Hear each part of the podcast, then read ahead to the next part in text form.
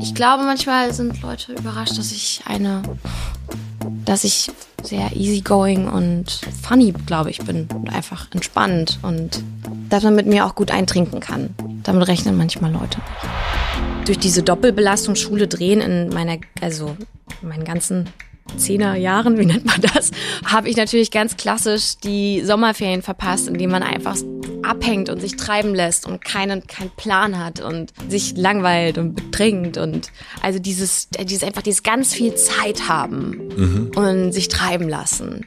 Das habe ich so ein bisschen verpasst. Ich weiß nicht, ob die, die deutschen Kameras mich so sehen, wie ich bin bisher. Ich finde, ich spiele interessantere Rollen im Ausland aktuell. Also sieht die Kamera dich nicht so, wie du bist? Nee, vielleicht nicht, noch nicht ganz. Da ist noch Potenzial.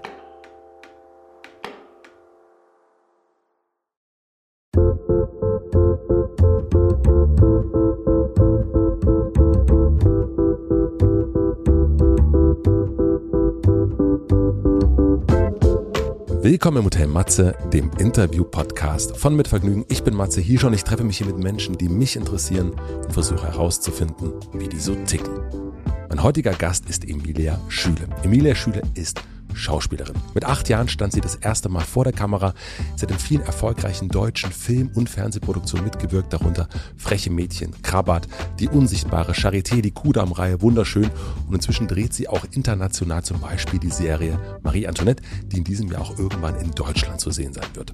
Was schnell auffällt, wenn man sich mit ihr beschäftigt, wie viel sie mit ihren 30 Jahren schon gedreht, also gearbeitet hat. Das ist Emilia auch aufgefallen, darum hat sie gerade ein einjähriges Sabbatical hinter sich. Das hat mich natürlich sehr interessiert. Wir sprechen über ihre russisch-ukrainischen Wurzeln, die strengen Eltern, Mobbing-Erfahrungen in der Schule. Wir reden über den Zauber des Films, Frauenrollen und wie diese die Gesellschaft prägen. Es geht um Empathie, Schönheit und den Blick der Kamera. Ich wünsche euch viel Vergnügen im Hotel Matze mit Emilia Schüle.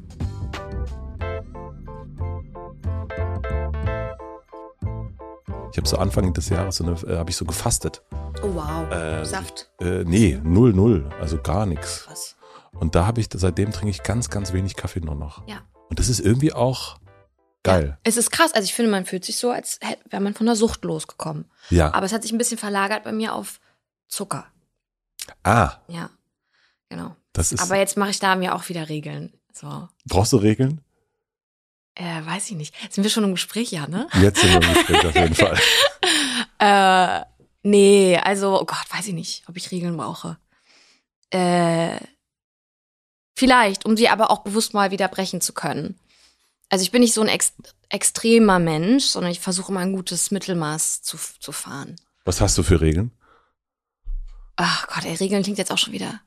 Nein, nein, aber es gibt ja so, äh, eine, eine Regel ist jetzt, äh, ich rauche nicht mehr. So, das ist eine Regel. Oder äh, wir haben zu Hause eine, so eine, eine Regel, wir machen, hallo, ich hab dich äh, äh, keine Ahnung, einmal am Tag auf jeden Fall rausgehen. Solches, also ja, es gibt ja schon ja, so, oder äh, ja, nicht mehr, Handy nicht im Schlafzimmer nehmen und so weiter. Ja, ja, ja, stimmt, absolut. Das meine ich. Also ich wünschte, ich hätte die Regel mehr Zahnseide zu benutzen. Ich hätte die Regel mehr Zahnseide. Nein, ähm, ich habe zum Beispiel ähm, bewege ich mich morgens auch. Also es ist eine, ich weiß noch nicht, ob das dann eine Regel ist, es ist einfach mittlerweile mein, mein Alltag, dass ich gemerkt habe, das tut mir bei, das gibt mir Struktur bei all diesem Chaos in meinem Leben. Ähm, ist, tut mir das sehr gut einfach. Was beschäftigt dich gerade? Also was ist dein Chaos gerade? Äh, ich so Chaos im Sinne von unser Leben, also ein Leben als Schauspielerin ist halt einfach, jede Woche sieht anders aus. Das meine ich damit. Und was beschäftigt dich jetzt gerade? Jetzt bist du eigentlich, du wirkst total entspannt auf jeden Fall. Tue ich das? Ja. Echt? Ja. Cool. Also ich weiß nicht, ob es stimmt, aber es, du wirkst auf jeden Fall entspannt.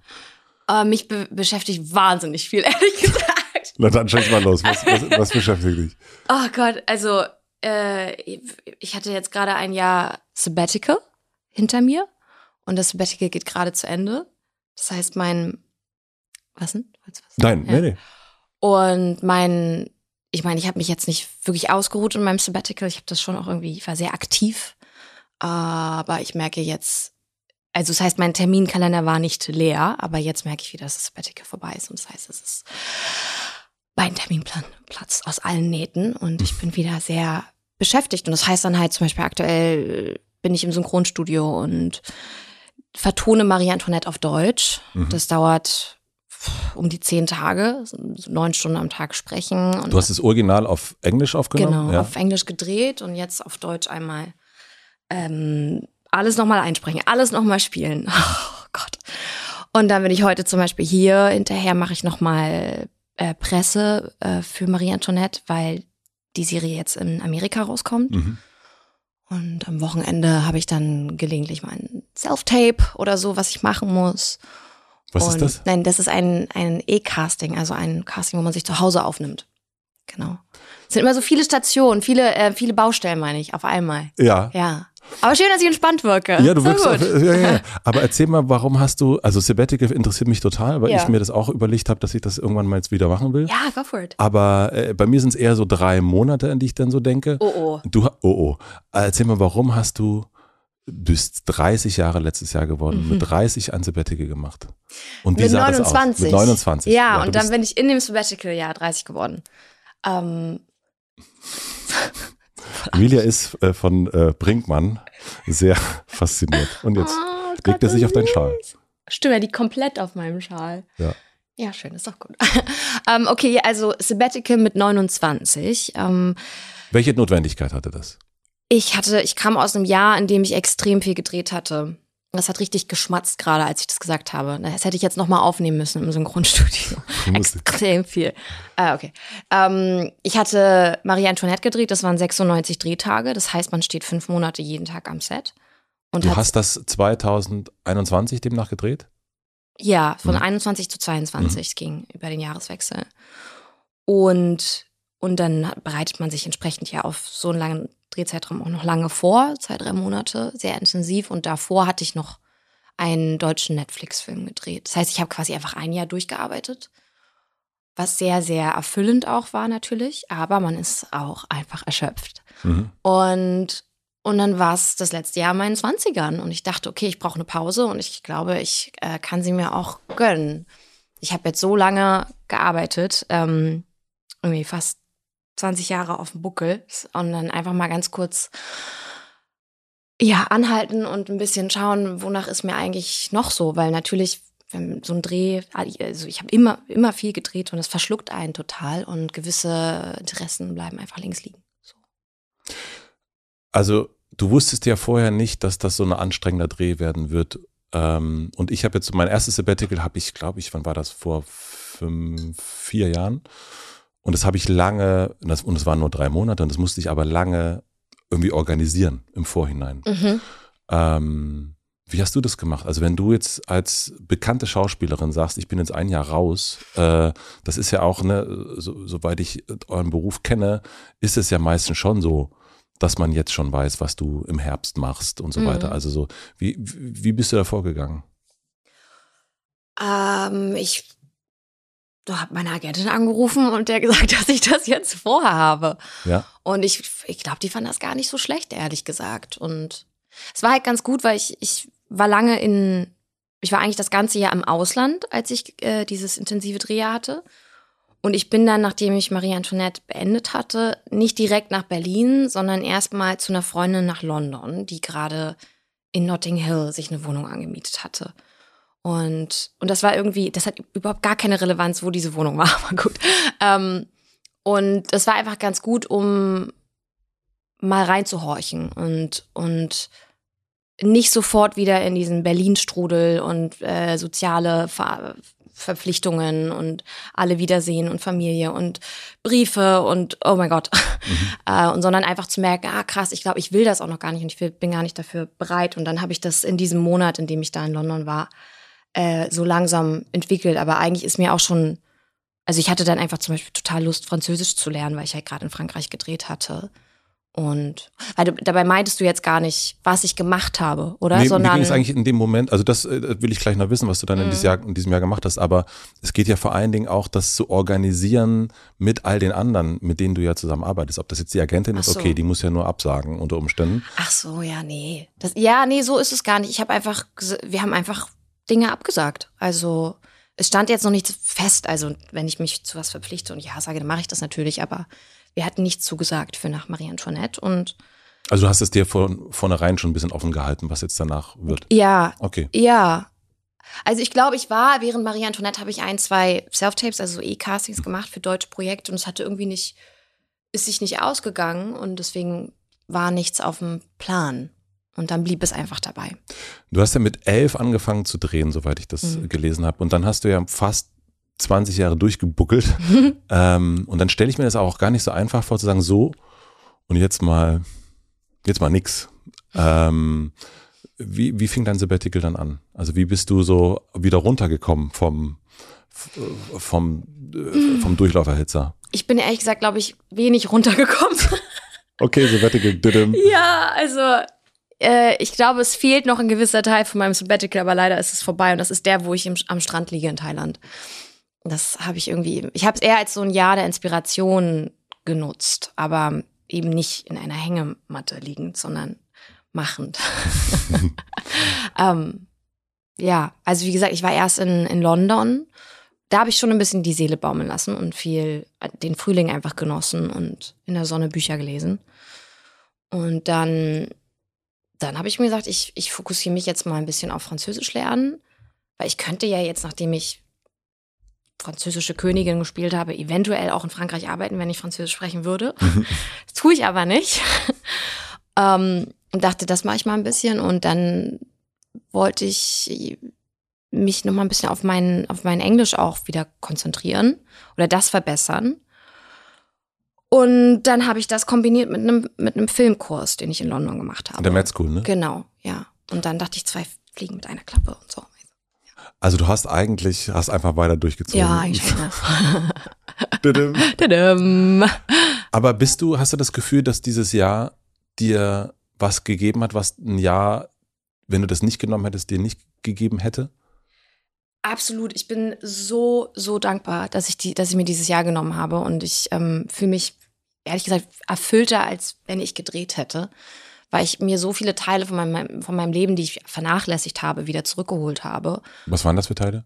Zum Beispiel die Fotografie. Mhm. Also ich habe mir jetzt von meinem allerersten Dreh damals oder großen Dreh eine Kamera gewünscht. Da war ich 14 Jahre alt und Kamera hat mich immer schon mein ganzes Leben lang begleitet.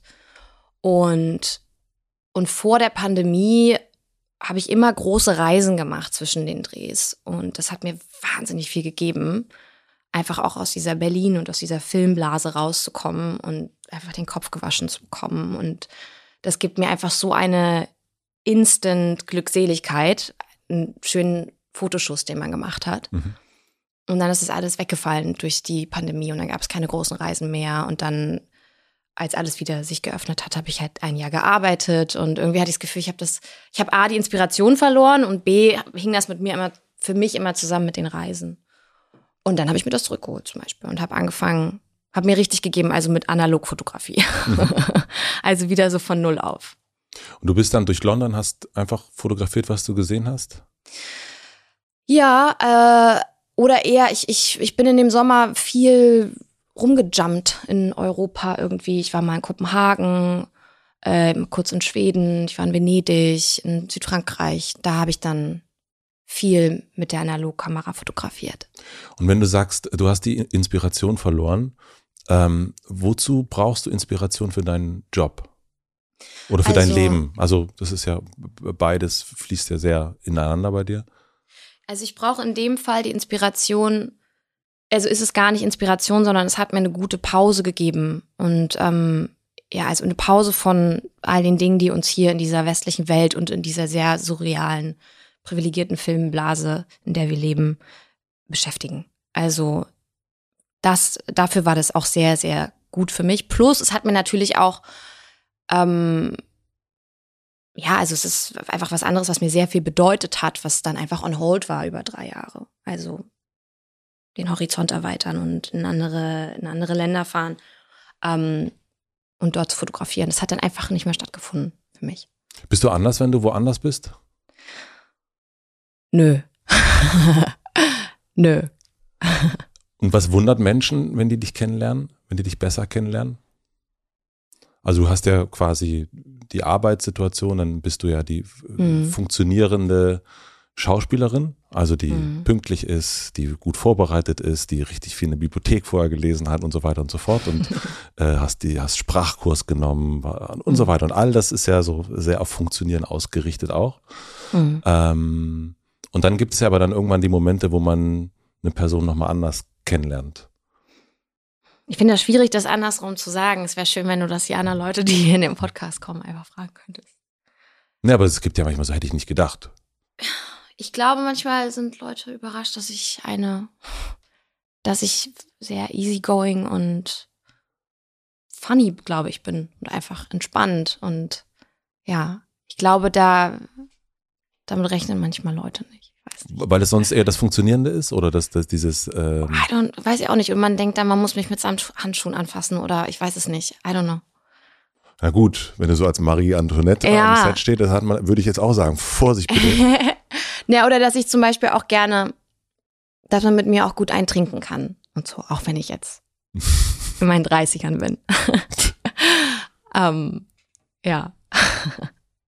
ähm, na gut, also dann, also sie ist lustiger als man denkt, mhm. sozusagen. Das, ähm, Sorry, ich habe gekleckert. Das, ich lasse es jetzt einfach so. Lass es einfach so. Mhm, Entschuldigung. Wir machen eine klitzekleine Werbeunterbrechung. Mein heutiger Werbepartner ist Moulin Rouge, das Musical. Sicher habt ihr schon mal von dem berühmten Nachtclub Moulin Rouge in Paris gehört. Dazu gibt es exklusiv in Köln ein spektakuläres Musical, das im Jahr 1899 spielt und auf dem gleichnamigen Oscar-prämierten Film von Bess Luhrmann basiert. Nicht nur der Film, sondern auch das Musical konnte schon zahlreiche Zuschauerinnen und Zuschauer begeistern und gilt deswegen als das aktuell erfolgreichste Musical in Deutschland. Es hat sogar schon zehn Tony Awards abgestaubt. Falls ihr nicht wisst, was die Tony Awards sind, ich wusste das auch nicht. Es handelt sich dabei um den wichtigsten Theater- und Musicalpreis, also quasi vergleichbar mit dem Oscar in dieser Kategorie. Sollte man sich also nicht entgehen lassen, das Musical. Wenn ihr nun Lust habt auf große Emotionen und einen Soundtrack quer durch die Popmusikgeschichte, solltet ihr euch ein Ticket sichern. Das gibt es bereits ab 59,90 Euro und den Link findet ihr natürlich wie immer in meinem Linktree in den Shownotes. Vielen Dank an Moulin Rouge, das Musical, für die Unterstützung dieser Folge. Und nun zurück zum Gespräch. Welche Rolle spielt deine Herkunft für dich selbst, also für deine Identität auch? Deine Mutter, dein Vater äh, dein Vater ist Russlanddeutscher, deine Mutter ist Ukrainerin. Genau. Welche Rolle spielt es für dich? Und du bist nach Deutschland gekommen, du warst. Als ich eins war. Als du eins warst. Also du Bin hast, Deutsche. bist Deutsche, ja, genau. Berlinerin.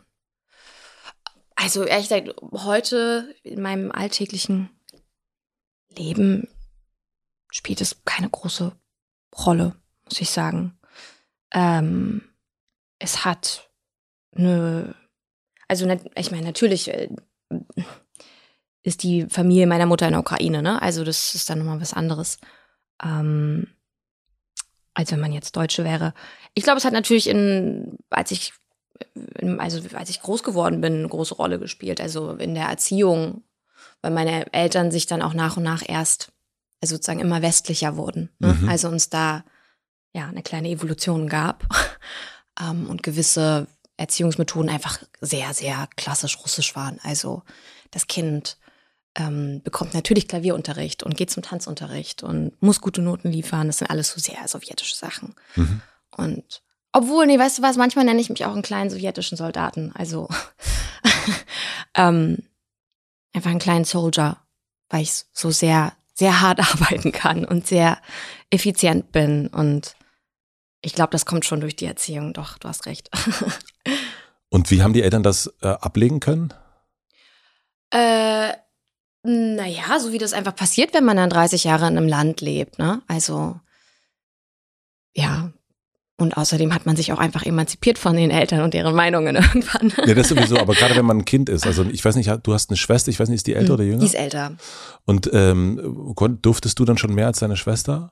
Ich durfte mehr, aber ich durfte, also durfte auch nicht alles. Also ich, ja, genau. Ich weiß auch noch, dass meine Eltern zum Beispiel, oh Gott, ja, sehr unterschiedlich auf sozusagen meinen ersten Freund reagiert haben und meine Mama sehr offen war und mein, mein Vater aber sozusagen am liebsten noch mir gesagt hätte, nee, nee, äh, wenn ihr dann heiratet, dann, ne? Und ich sag dir dann, ne, so. Oh. Genau.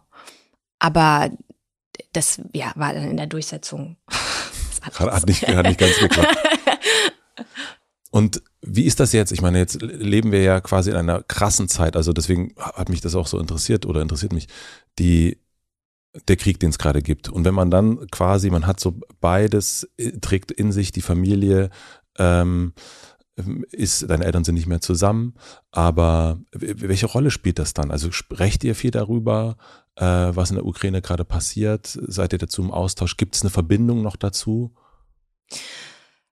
Ähm, also ich glaube, es ist so diese normale Kurve, die auch alle anderen durchmachen, wenn so, so schlimme kollektive traumatische Ereignisse stattfinden. Also ich glaube, am Anfang ist es immer extrem präsent und dann kommt es immer so in Wellen. Ne? Ja. Also und dann merkt man, dass man sich auch extrem distanziert wieder davon, weil man gar nicht weiß, wie man damit umgehen soll. Es ist ja nicht das einzige Schlimme, was gerade aktuell in der Welt passiert, auch wenn es natürlich, also ja, also sehr, sehr große Rolle spielt und eine sehr große ja, Kettenreaktion verursacht hat. Ähm, deswegen würde ich das so beschreiben, es kommt so in Wellen bei uns. Also ihr sprecht als Familie darüber? Ja, genau. Ja. Du hast mal gesagt, dass du dich ähm, am Anfang geschämt hast, dich Russin zu nennen. Und dann warst du selber irgendwann 2017, glaube ich, mhm. ich muss den Namen ablesen, Blago Wetschensk. Sehr gut. In Blagowetschensk, das ist dein Geburtsort, warst irgendwann da und hast gesagt, du hast danach so ein bisschen die Scham abgelegt, auch sagen zu können, dass du Russin bist. Wie ist das jetzt? Also jetzt steht ja auch, es, der oder die Russen stehen ja auch für, also was ich nicht sagen würde, aber stehen auch für ein Kriegsland. Wie geht es dir jetzt damit zu sagen, ich bin Russin? Würdest du das jetzt so, also gibt's, ist diese Scham vielleicht auch wiedergekommen? Nee, also ich finde, man darf erstmal jetzt auch nicht in ein ganzes Volk ähm, verallgemeinern und also und jetzt irgendwie eine Scham empfinden dafür, dass man was mit diesem Land zu tun hat. Also das finde ich ganz gefährlich. Also weil dieses Land so viel Geschichte und ist so ein reiches, weites Land ähm, mit so vielen Menschen, die nichts damit zu tun haben, was da gerade weltweit passiert. Deswegen würde ich mich davon distanzieren. Und ähm, die Reise, die ich damals gemacht habe, war halt eine Erkundung meiner Wurzeln. Mm, und ich kann mich gar nicht erinnern, dass ich danach gesagt habe, ich fühle mich jetzt wieder mehr, oder ich würde jetzt sagen, ich wäre eine Russin. Ich, ich, konnte meine Scham ablegen. Ich hatte viele Jahre das Gefühl, ah. ich dürfte nicht von mir behaupten, ich sei Russin. Schließlich lebe, ich lebte ich nie bewusst ja. in diesem Land. Ich verließ Russland ja. ja mit einem Jahr. Okay, das hast du jetzt bewiesen. ähm, ja, also es ist halt ein Prozess. Also weil, weil man sozusagen, wenn man in einem, in einem Land aufwächst, in Deutschland, und aber komplett sowjetisch sozialisierte Eltern hat, weiß man jetzt auch nicht so genau, wie viel Prozent in deinem Herzen ist jetzt was. Ähm, darf ich mich überhaupt irgendwie anteilig russisch bezeichnen oder ukrainisch oder weißrussisch oder was auch immer, ähm, wenn ich dieses Land nicht kenne. So und und es war aber einfach eine sehr schöne Reise an meine Wurzeln, zurück an, mein, an meinen Geburtsort mit der transsibirischen Eisenbahn, mit meiner, mit den Frauen meiner Familie und einfach eine schöne Auseinandersetzung mit dem Begriff, was ist Heimat? Ähm, und, und es waren einfach schöne kleine Momente, wo ich gemerkt habe, nee, doch, ich kenne diese Welt. Also. Du kennst diese Welt, obwohl du ganz weit weg bist? Obwohl ich ganz weit weg bin, genau. Äh, zum Beispiel, wir waren ja drei Tage in der Transsibirischen Eisenbahn auf dem Weg zu meinem Geburtstag, der ja an der Grenze zu hm. China ist, um das jetzt auch nochmal ganz kurz zu lokalisieren. Ja. Also fast Japan, es ist ein acht Stunden Flug von Moskau. Es ist halt einfach so weit weg, dass man da niemals zufällig vorbeikommt.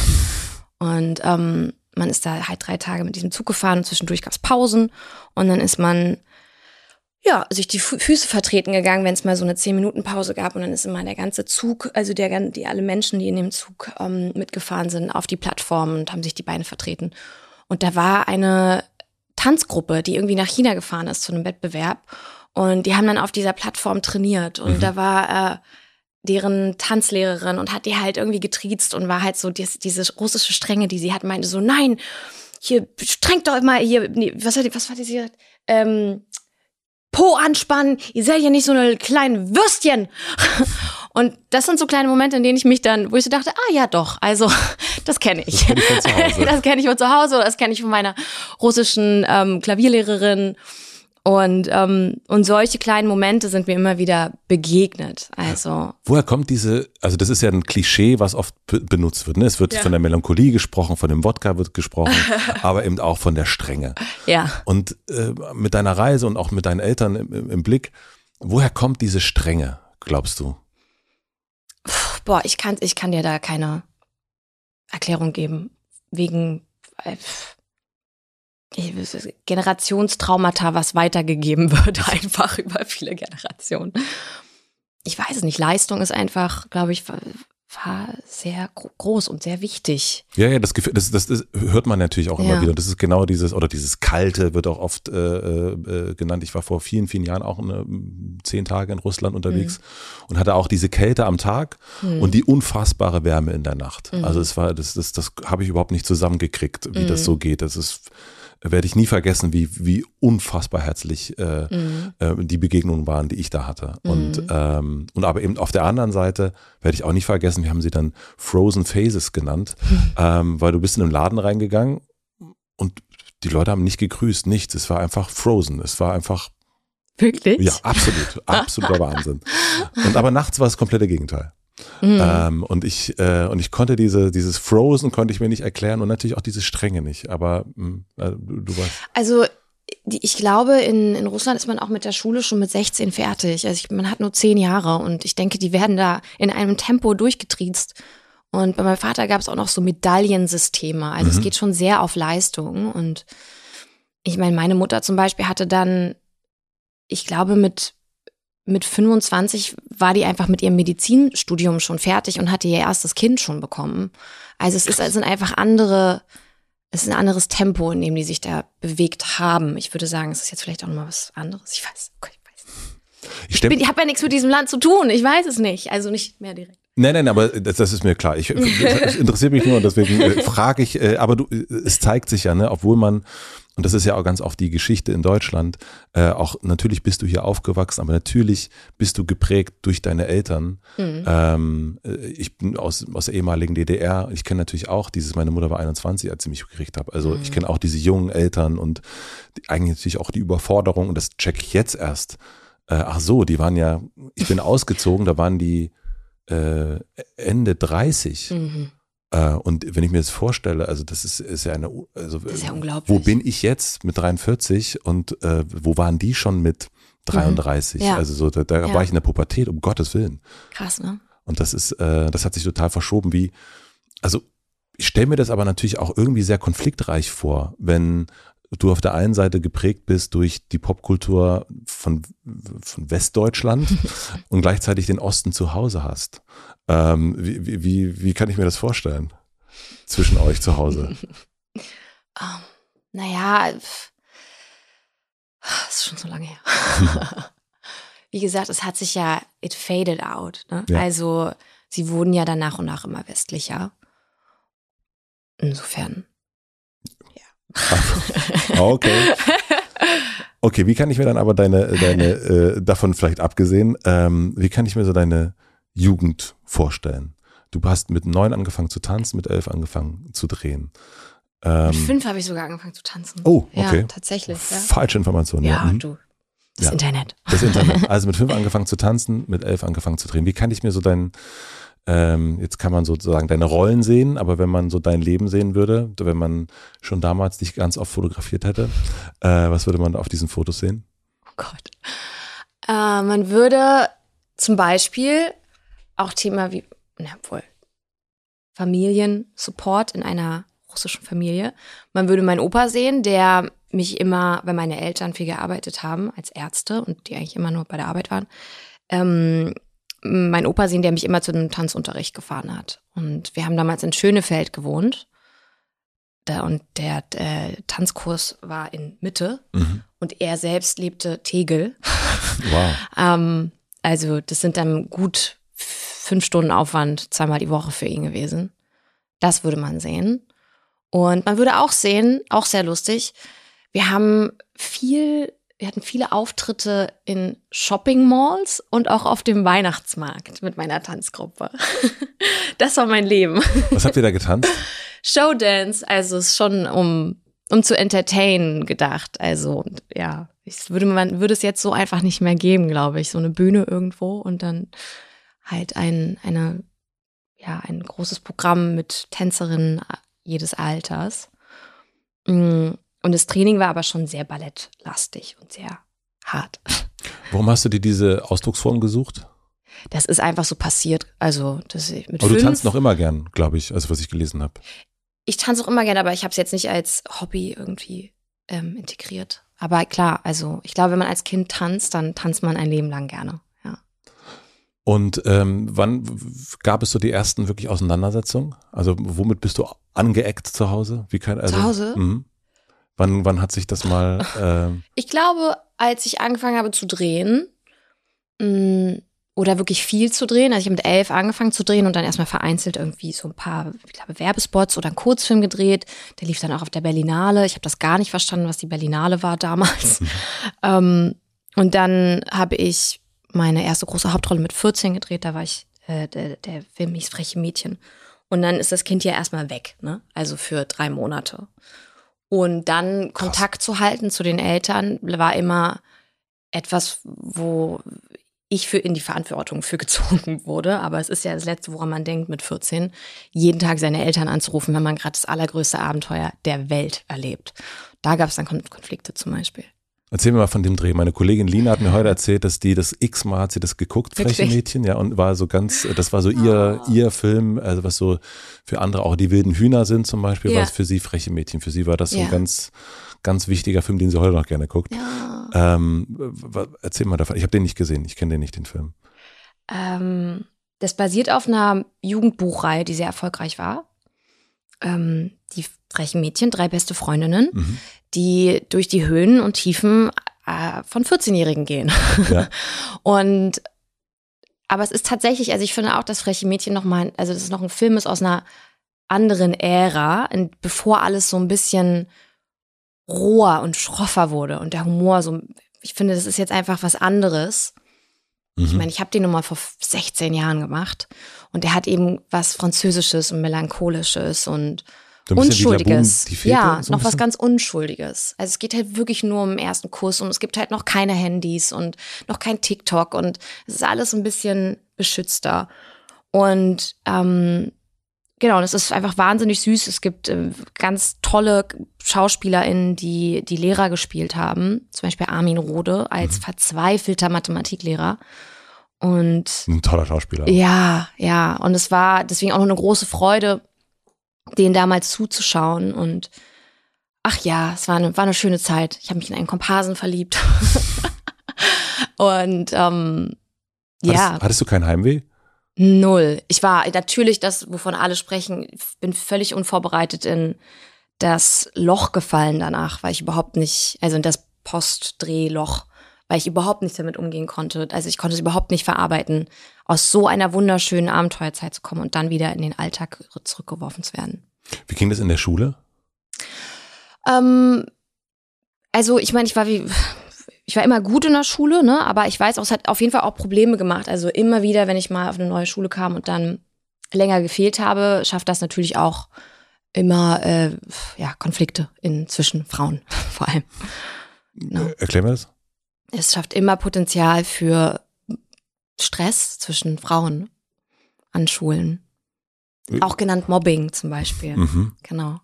Also du bist zurückgekommen. Also ich meine, es ist ja natürlich auch klar, du bist ja komplett, du bist 14 äh, und du bist ja komplett rausgehoben aus allem und du bist dann spielst auch in einem Film, mit dem irgendwie offensichtlich ganz viele Leute sehen. Und mhm. das heißt, es ist nicht so, du warst da nicht die coole, mit der man rumhängen wo wollte, sondern eher die, der man das nicht gegönnt hat.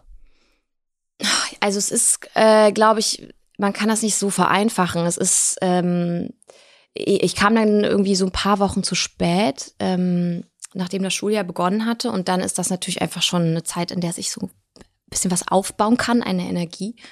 Und wenn man jetzt aber ganz nüchtern betrachtet, dann hat Mobbing, ähm, der Hauptgrund für Mobbing ist Langeweile. Und ähm, also meistens gibt es überhaupt gar kein Problem. Es ist einfach eine Machtstruktur in, in einer Gruppendynamik die sich in eine oder in die andere Richtung verschiebt. Und das ist das, was passiert.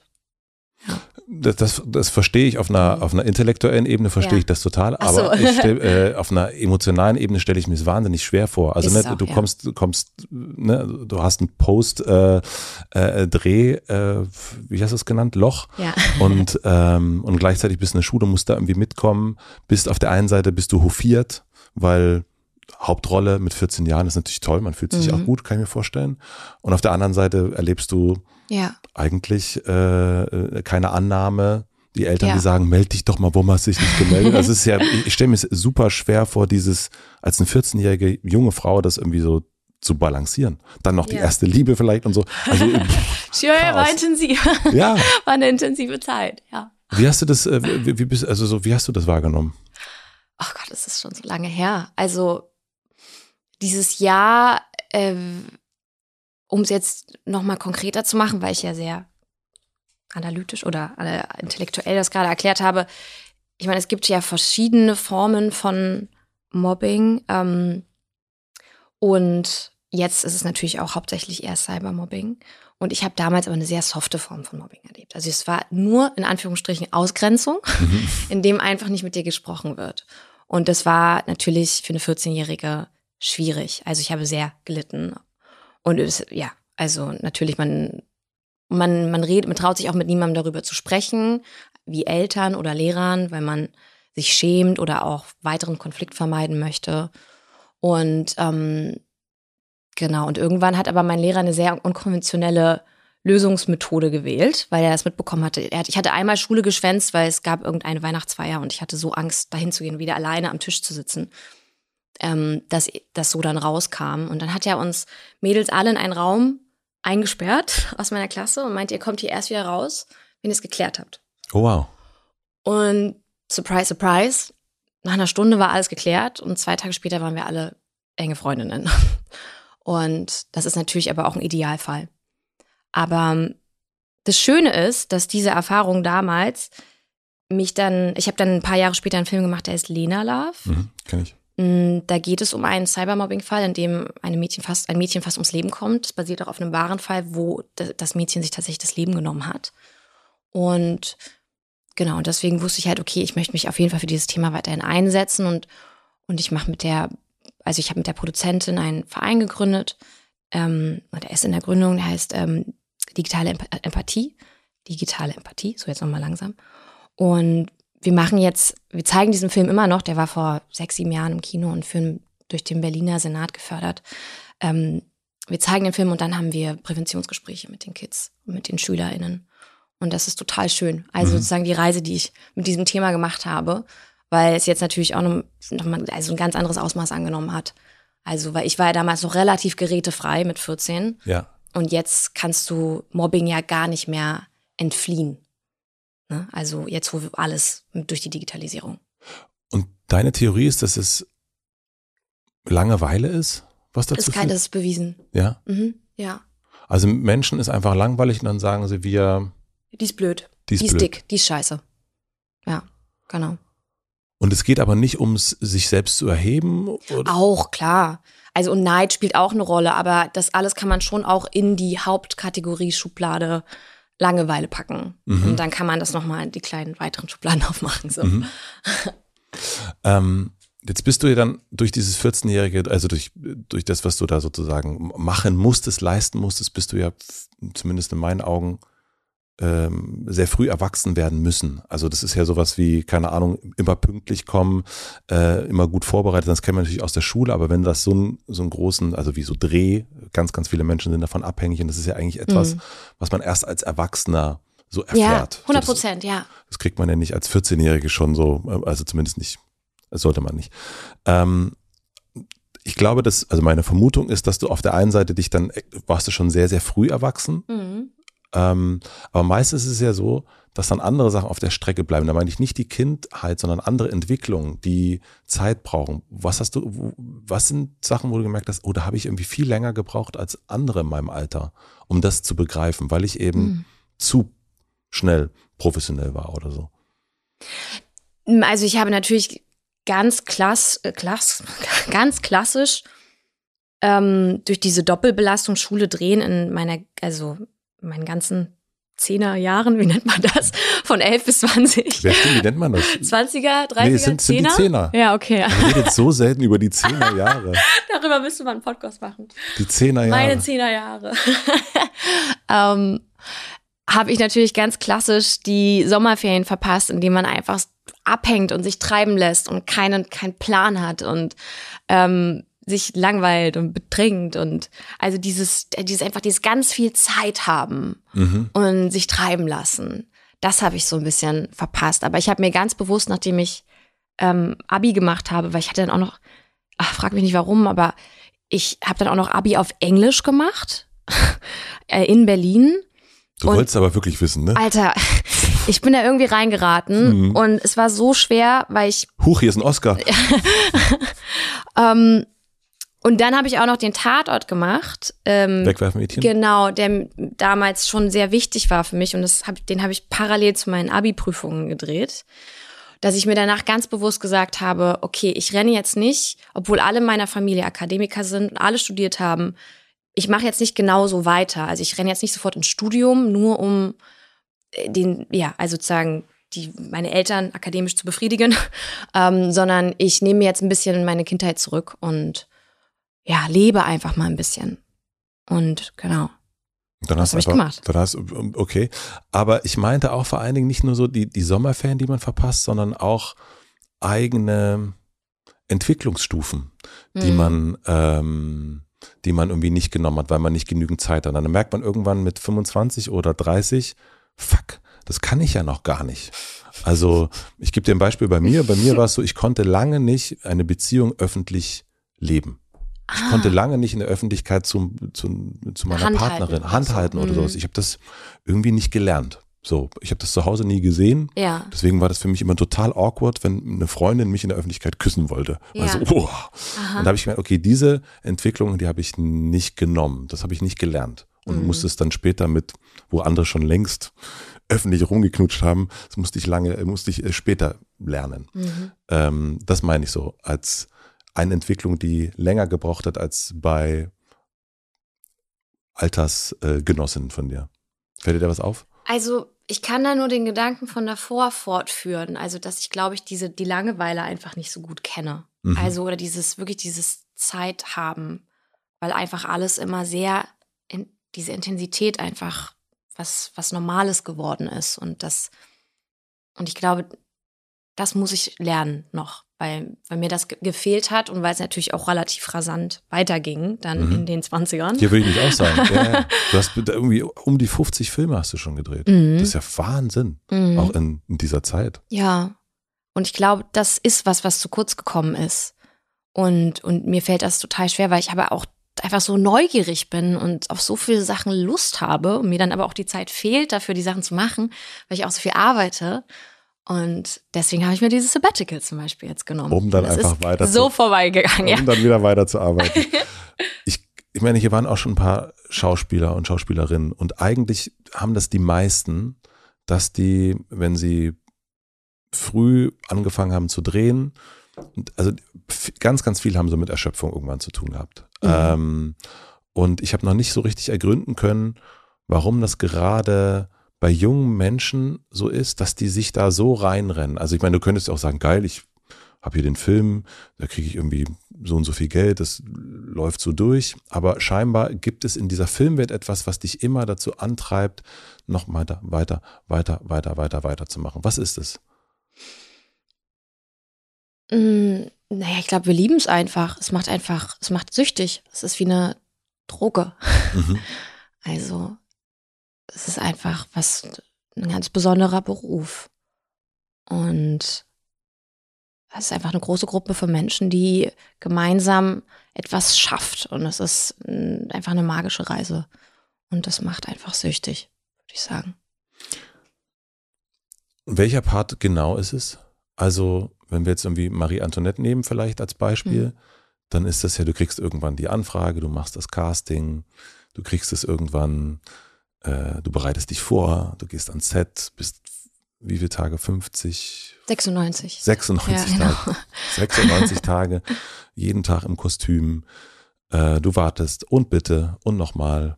und bitte und nochmal. Dann synchronisierst du es nochmal zurück, machst PR dazu. Äh, irgendwann siehst du es das erste Mal. Also welcher Moment davon ist für dich der magische Moment? Der ist für dich mm. Immer wieder zurückbringt. Also ich würde sagen, es ist auf jeden Fall die Reise, die Vorbereitung dahin macht schon wahnsinnig Spaß, weil man, ich glaube, wenn man auch immer wieder seine Angst auch überwindet oder Unsicherheiten und dann einfach irgendwann in die Lust kommt und irgendwann dann auch in die Figur. Ähm, Darf ich kurz fragen, was es für eine Unsicherheit ist? Ich glaube, die ganz normale, gesunde Unsicherheit, die jeder Mensch hat. Kriege ich ähm, das hin? Kriege ich das hin, mhm. genau. Einfach, wenn man etwas liebt, dann zweifelt man auch, weil man es ja gut machen möchte. Ne? Ähm, und dann ist es die ja, also es ist einfach, es ist ein unglaublicher ähm, Endorphinausschuss, wenn man eine tolle Szene hatte und einen echten Moment gefunden hat. Und wenn was Echtes passiert ist oder was Spontanes passiert ist oder wenn man verliebt sich ja so sehr in die Geschichte und in die Figur und in jeden Moment. Und es ist wie so ein drei Millionen Puzzle, was man zusammensetzt, sozusagen Tag für Tag, Moment für Moment, Gedanke für Gedanke und Augenaufschlag für Augenaufschlag ähm, den man da so setzt. Und und das gibt einfach eine, ja weiß ich, eine wahnsinnige Befriedigung. Und ja, es ist einfach ein Zusammenspiel aus so vielen Gewerken und so Zahnrädern, die so zusammenkommen am Set. Und wenn dann doch irgendwie alles aufgeht, ähm, obwohl es ja auch selten alles aufgeht. Also es ist auch immer ein Kampf. Also drehen ist auch immer ein Kampf mit der Zeit und mit der Müdigkeit und es ist, ich weiß nicht, man fühlt sich einfach wahnsinnig lebendig und ähm, ja, und ich glaube, das, das ist es. Also es ist, wenn ich das richtig verstehe, du bist irgendwo an einem Set, all das ist rundherum, Kameras, alle Menschen und es gelingt aber in diesem Moment dir und dein Gegenüber im Moment zu sein und äh, da was zu kreieren. Ist es das? Ja, also nicht immer natürlich. Nee, ne? das ist klar, aber, aber wenn das funktioniert, also das ist ja auch, also das, das wäre ja auch äh, dann würde es nicht funktionieren. Ja. Also weil wenn du es immer kriegen würdest, dann hättest du hättest nicht die Anziehungskraft, glaube ja. ich. Also ja. es braucht ja diese Unverfügbarkeit. Ja, absolut. Aber wenn wenn man wenn man das schafft, dann fliegt man danach. Und währenddessen, wie ist das genau in dem Moment? Was ist dein was was passiert mit deinem Körper?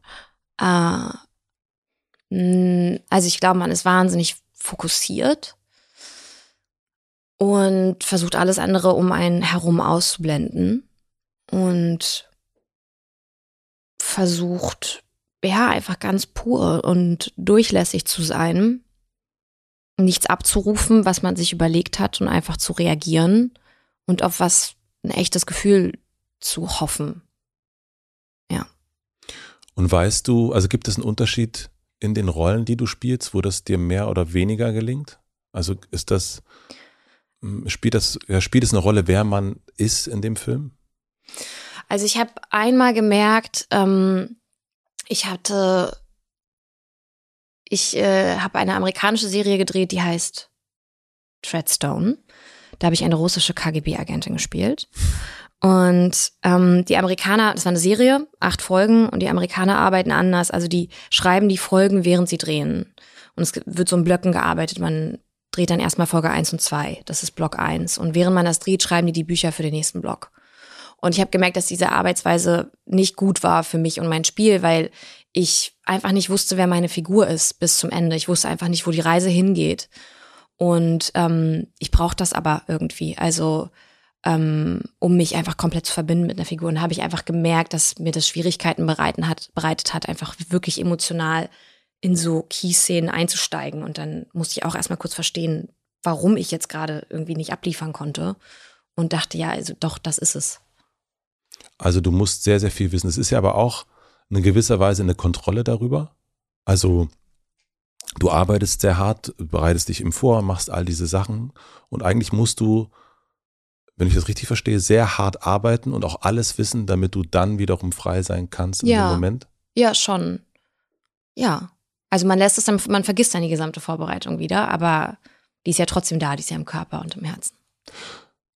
Hast du, also löst du dich von den Sachen dann irgendwann? Also ich meine nicht, dass du aus diesen Rollen raustrittst und das, was man so immer sagt, mhm. aber ähm, ist ein Film, den du, keine Ahnung, wir haben jetzt kurz über das Wegwerfmädchen gesprochen, was ja auch schon 30, 30 Jahre her, Quatsch, äh, 10 13, Jahre, ja. 13 Jahre her ist.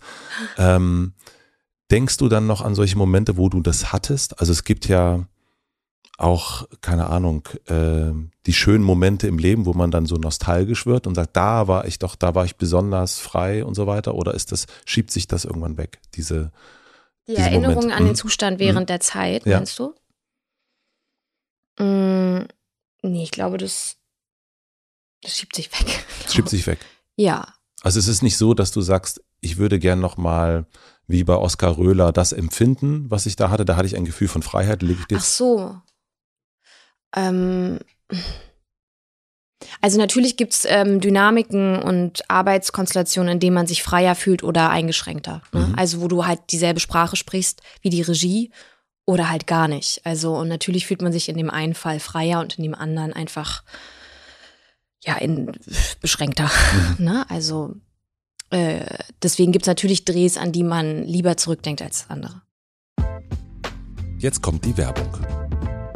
Mein heutiger Werbepartner ist die Coro Drogerie. Wenn ihr regelmäßig diesen Podcast hört, habt ihr meine Liebesbekundung an Coro wahrscheinlich schon mehrfach gehört. Ich werde aber nicht müde. Mittlerweile bestelle ich wirklich so regelmäßig bei Coro, dass ein Abo-Modell wahrscheinlich mehr Sinn machen würde für mich. Es gibt tausend leckere Produkte wie zum Beispiel Toffee, Proteinboards, Salted Caramel Cookies oder den gefriergetrockneten Schokofrüchten. Wenn ihr die bestellt, werdet ihr garantiert auch schwach. Worüber ich besonders stolz bin, mit Vergnügen, also hier meine kleine Firma, hat gemeinsam mit Koro eine vegane Bio-Currywurst in Curry-Tomatensauce entwickelt. Wir haben da lange rumprobiert, immer wieder verkostet und jetzt ist sie am Ende noch leckerer, als ich das gedacht hätte. Das kommt dabei raus, wenn zwei vergnügte Firmen zusammenarbeiten. Schaut also schnell mal im Koro Online-Shop vorbei und packt euch die vegane Bio-Currywurst mit einem Rabatt in den Warenkorb. Mit dem Code HOTELMATZE erhaltet ihr nämlich 5% Rabatt auf das gesamte Sortiment. Der den Link und den Code findet ihr wie immer in meinem Linktree in den Shownotes. Vielen Dank an die Coro Drogerie für die Unterstützung dieser Folge. Und nun zurück zum Gespräch. Für dich ist es ja wichtig, glaube ich, auch dieses ganz oder gar nicht. Ne? Also entweder man ist es, also wenn es ganz ist, dann funktionierst du besser, um freier zu sein. Das ist ja so, aber deine, mhm. ähm, also meine ich jetzt zumindest, ist ja deine Art und Weise, wie du besser arbeitest mhm. für dich. So ist aber nicht jeder und jede. Also mhm. so andere Schauspieler, Schauspielerinnen, Leute am Set sind ja vielleicht ganz anders. Wie gehst ja. du damit um, dass andere Leute andere Art von ähm, Ambitionen mitbringen? 100% Acceptance. Ja? ja, jedem das seine, absolut. Solange man, also solange die Person den Text kann, ist ja egal, wie die Person da hinkommt, wo sie hin will. Ja. Und aber gibt es da große Unterschiede? Merkst du die? Also so Mm, nee. Also in der Vorbereitung oder im Abliefern? Ähm, naja, eigentlich in dem, manche Leute sind ja, also wie erkläre ich es jetzt?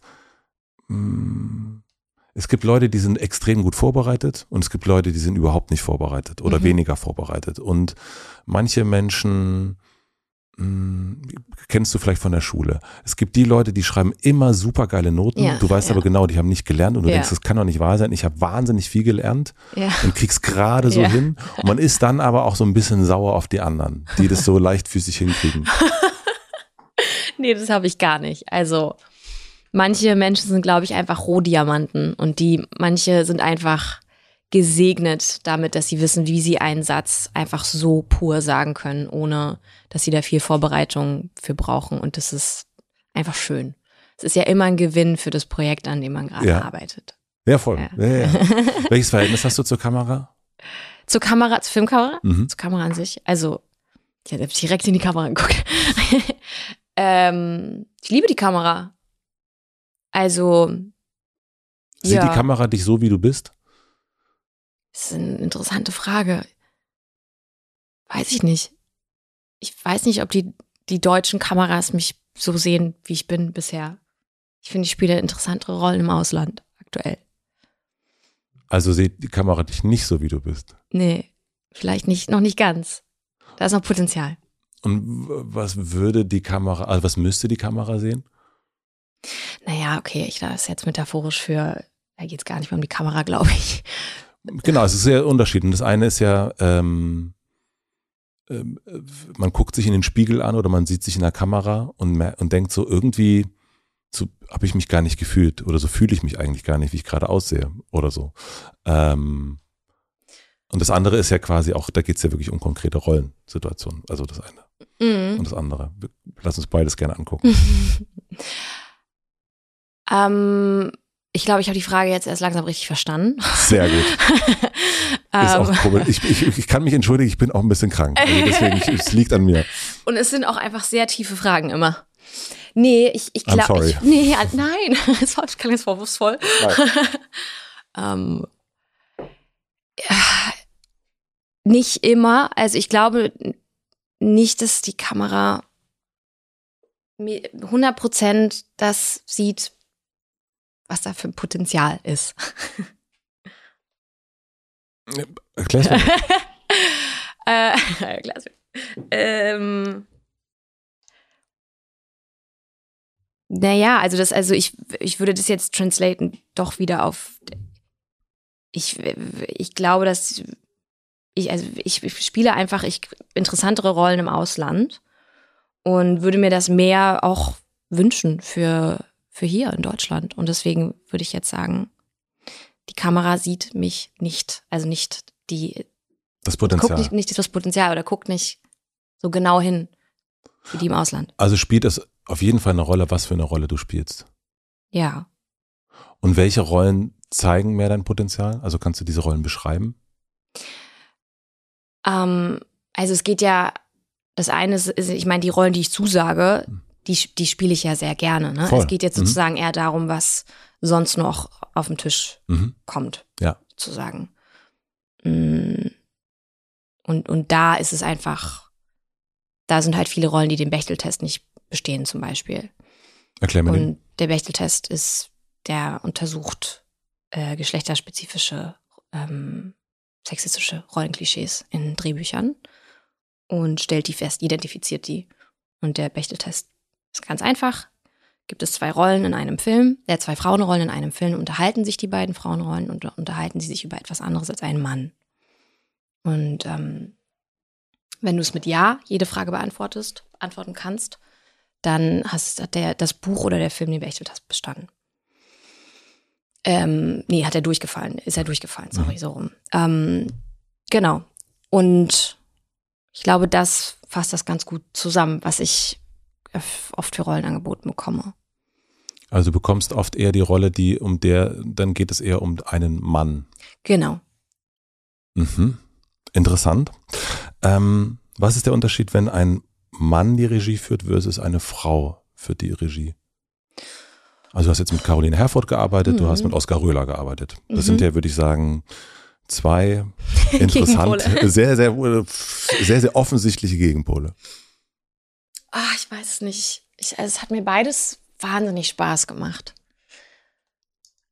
Aber mit Caroline habe ich es geliebt, würde ich sagen. Die, ich meine, ich war sowieso auch Vorbild für mich, als ich, als ich in meinen Zehnern mhm. Ähm, ja, ich weiß nicht, Caroline hat zum Beispiel mal bei einer Probe geweint oder fast geweint, weil sie das einfach schon so mitgenommen hat. Dieser Dreh. ja, also oder die Energie, die da bei der Probe entstanden ist. Also die, dann war sie, okay, jetzt drehen wir es schnell, schnell. Ich weiß nicht, ob es einem sowas passieren würde unbedingt mit einem Mann. Aber mhm. ist auch ein kleines Klischee, was ich hier droppe. Aber ist mir noch nicht passiert in den letzten Jahren. Wie prägen Frauenrollen in Film, Serien die Gesellschaft? Ähm, naja, also sie sind ja nun mal, sie sollten im Idealfall ein Spiegel dessen sein, was Frauen in unserer Gesellschaft erleben. Und da findet ein Wandel statt gerade. Ähm, aber er deckt eben nach wie vor nicht die Realität ab.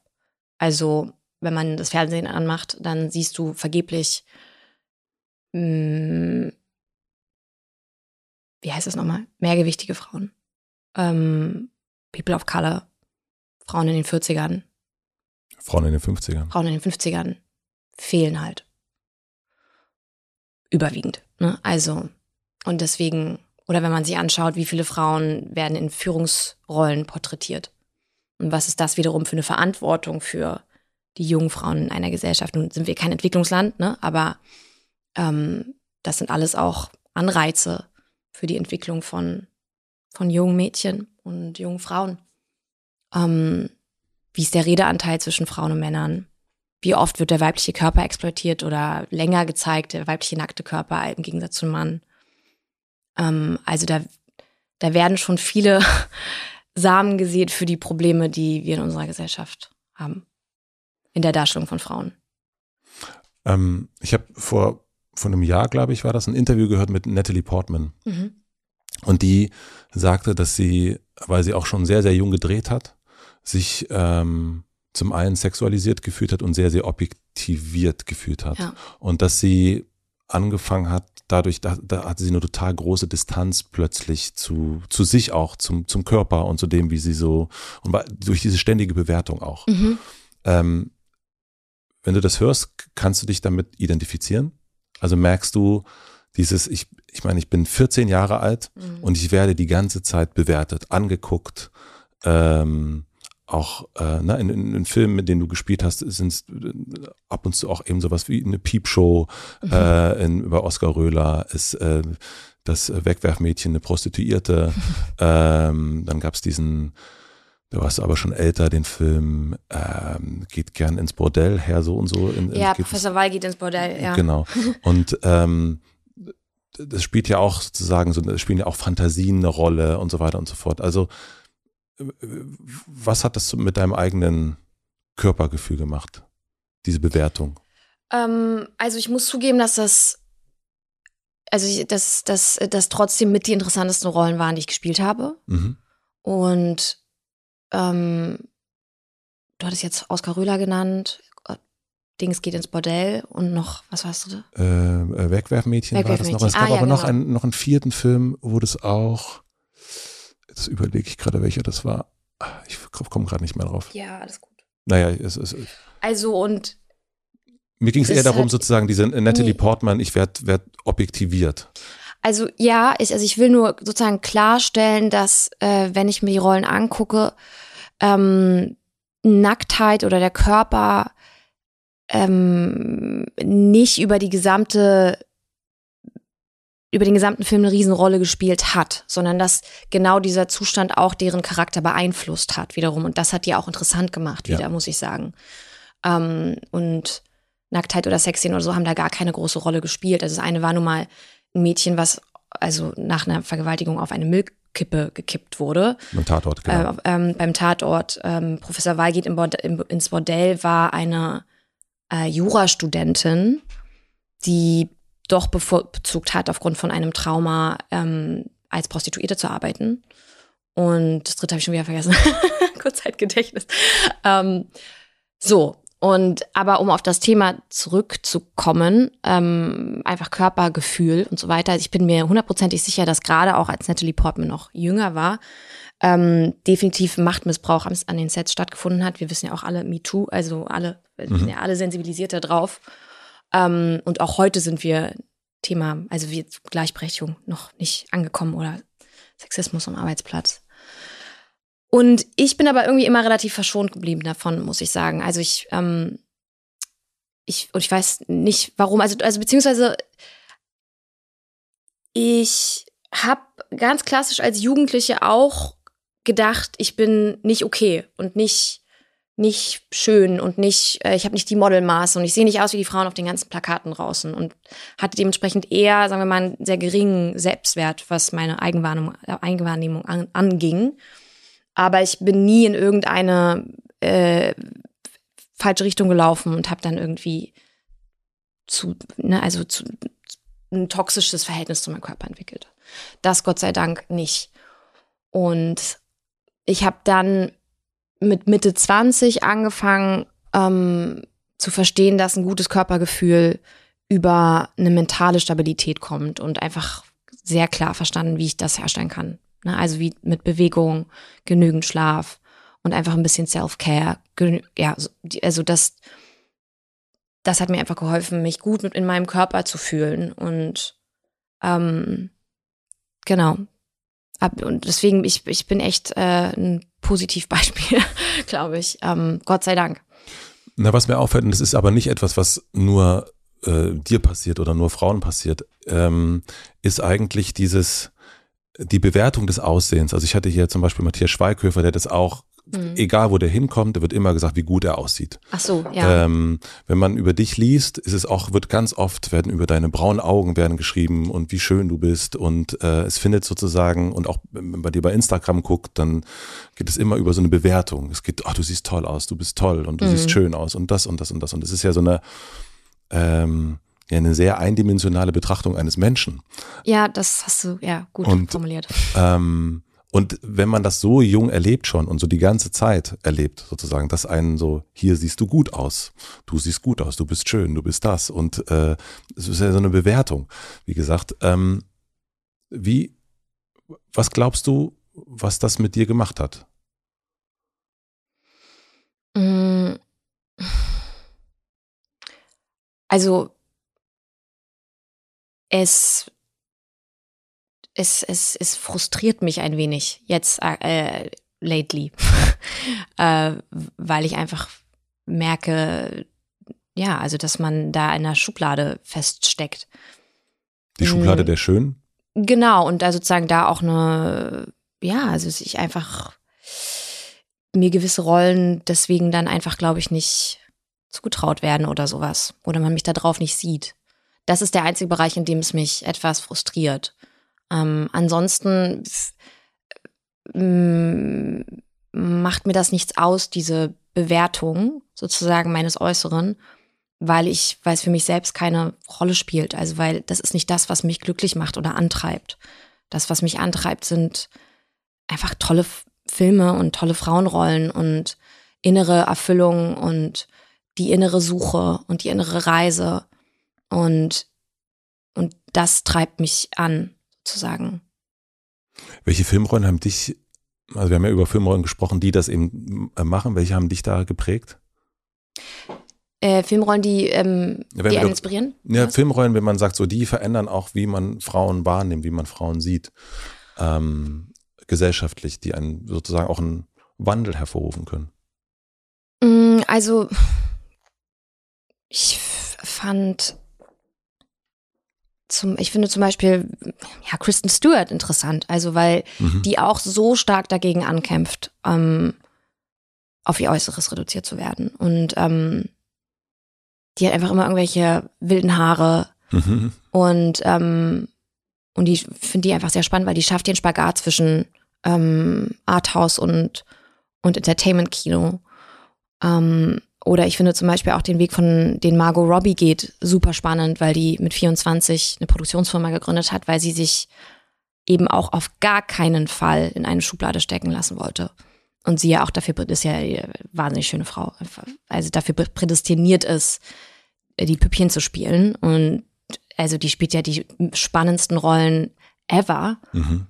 Und also das inspiriert mich auf jeden Fall zu sehen, dass da Frauen ja, also sich dem, nicht dem einfach dem Lauf der Zeit hingeben, sondern da aktiv gegen vorgehen.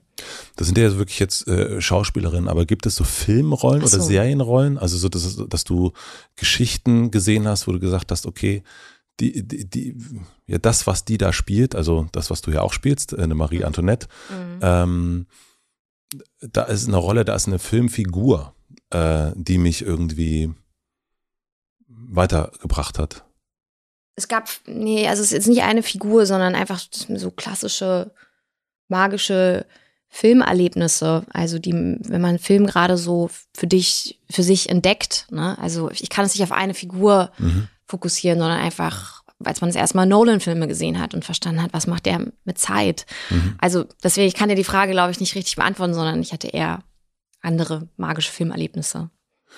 Und welche Geschichte, also ich meine, du warst jetzt auf der Med School oder bist noch auf der Med School mhm. äh, in, in London und ich nehme mal an, dass es auch äh, nicht nur darum geht, deine Zeit zu, ver zu vertreiben, äh, sondern auch eine Notwendigkeit. Ähm, ich meine, dass äh, vor mir jemand sitzt, die demnächst auch irgendwann mal einen Film machen wird.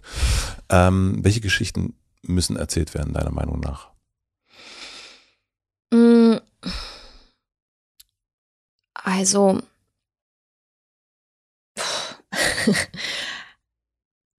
ich, ich kann ja nur für mich sprechen und ich Ja, natürlich suche ich sozusagen das, was mich, was mit mir resoniert. Und ähm, äh, ja, und deswegen ist, ich glaube, dass man öffnet sich so ein bisschen und, und dann guckt man, was einem so zuläuft. Ähm, aber natürlich suche ich nach, nach Stoffen und halt die Augen offen, ähm, die out of the box sind und die inspirierende Frauen sind. Und ähm, vor allem halte ich auch Ausschau nach Frauenrollen, die, die sich nicht über einen Mann definieren. Also die den Bechteltest bestehen. Mhm. Und äh, willst du selber drehen? Also wie weit bist du da? Alles sozusagen erste, erste Schritte und gerade so ein Augen offen halten und so ein bisschen die kosmischen Türen, Tore öffnen. Was hast du in diesem Med School gelernt? Also ich meine, du hast als Schauspieler und zumindest in meiner Vorbereitung, du hast nicht, du hast keine Schauspielschule äh, durchlaufen. Mhm. Äh, aber jetzt gehst du in eine Filmschule in deinem Sabbatical. Ähm, was hast du da gelernt, was, was für dich vollkommen neu war? Also, ehrlich gesagt, ähm, durch meine begrenzte Zeit ist es ja eben jetzt nicht ein, ein Bachelor, so Mhm. ein Jahr oder so, sondern ein paar Monate. Und ich habe, ähm, natürlich weiß ich schon wahnsinnig viel. Äh, und es war auf jeden Fall auch sehr lustig, mit 18-Jährigen in einem Kurs zu sitzen. Ich habe mir mal Fotos davon angeguckt. Das ist sehr witzig. Also so, Ja. also es wirkt, es sind sehr junge Menschen da. Sehr junge Menschen, ja, Ja. absolut. Ähm, aber ich glaube, ich, ich, ich wollte das für mich machen, um ein bisschen auch von der Angst in die Lust zu kommen. Die Also- Angst vorm Film machen. Genau. Mhm. Und einfach ein bisschen mich zu, also vom, vom Kopf in, in, ins Herz rutschen. Das war das, was ich darin gesucht habe und was ich darin gefunden habe für mich. Aber jetzt ist es ja sehr theoretisch dann in so einem Moment. Ja. Ähm, was hast du gelernt? Also wir haben ähm, alles war ein, der hieß Practical Filmmaking und Mhm. das, äh, da gehst du in jeden Bereich. Also du machst mal äh, Screenwriting oder dann machst du Editing, also schn- schneiden, Filme schneiden. Wow, das kann ich gar nicht. ähm, und ich habe Lampen aufgebaut, zum Beispiel. Die Lampen, die schon seit 20 Jahren um mich rumstehen am Set. Ähm, und ich, ja, hab ja jetzt mal selber die aufgebaut oder geguckt, wie man die Steckdosen absichern muss, wenn man da ein Kabel reinsteckt. Und ganz cool war auch, mit den Folien zu arbeiten, die man immer vor die Lampen macht, um das Licht irgendwie abzukühlen oder wärmer zu gestalten. Wir haben Kameraarbeit gemacht. Ähm, also wir sind überall mal reingejumpt. Deswegen ist man auch nicht in einem Bereich so richtig in die Tiefe gegangen. Und ja, aber es hat auf jeden Fall Spaß gemacht. Und willst du das vertiefen dann noch? Also willst du dann noch weiterhin gehen in die, in die School oder ist das jetzt erstmal wieder durch neue Filmprojekte? Das ist jetzt erstmal fertig, genau. Also das ist jetzt erstmal durch. Ich, also wenn ich mehr Zeit hätte, würde ich gerne auch noch mehr machen, aber jetzt ist mein Sabbatical vorbei. Insofern. Und was drehst du jetzt in diesem Jahr dann? Ich weiß gar nicht, ob ich darüber dann schon reden darf, bevor die Presse. Also ich mache einen Kinofilm und ähm, das war's erstmal. Das ist erstmal das auf dem Zettel. Wir machen eine klitzekleine Pause. Ich möchte euch einen Werbepartner vorstellen. Mein heutiger Werbepartner ist Kahn. Niemand ist unendlich belastbar. Natürlich ich auch nicht. Besonders an Tagen mit vielen langen Terminen merke ich, dass ich mich bewusst zwischendrin mal kurz rausnehmen muss. Und solche Momente nutze ich dann, um einmal tief durchzuatmen und wieder bei mir anzukommen. Manchmal schaffe ich es auch zu meditieren. Oder ich realisiere am Abend, wie geschafft ich bin und es mir trotzdem schwerfällt, abzuschalten.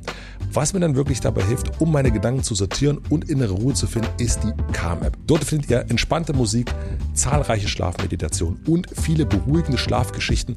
Eine davon habe ich selber auch eingesprochen. Seitdem ich die Calm-App nutze, finde ich deutlich schneller in den Schlaf, anstatt noch nachts ewig im Dauerscroll-Modus zu sein. Falls ihr das auch kennt, schneller schlafen wollt und eure nächtliche Bildschirmzeit reduzieren wollt, probiert einfach mal Calm aus. Über den Link calm.com slash bekommt ihr einen exklusiven Rabatt von 40% auf das Calm Premium Abo mit Zugriff auf alle Inhalte. Ich kann euch sagen, es lohnt sich. calm.com slash hotematze, c-a-l-m.com slash hotematze. Den Link findet ihr natürlich auch wie immer im Linktree in meinen Shownotes. Vielen Dank an Calm für die Unterstützung dieser Folge. Und nun zurück zum Gespräch. Ich will nochmal zurückkommen auf dieses äh, Thema Frauen am Set. Mhm. Was machst du? Also ich meine, es geht ja wir haben erst über dieses Freiheits, also sich also gut vorbereiten, um dann frei sein zu können, gesprochen. Mhm.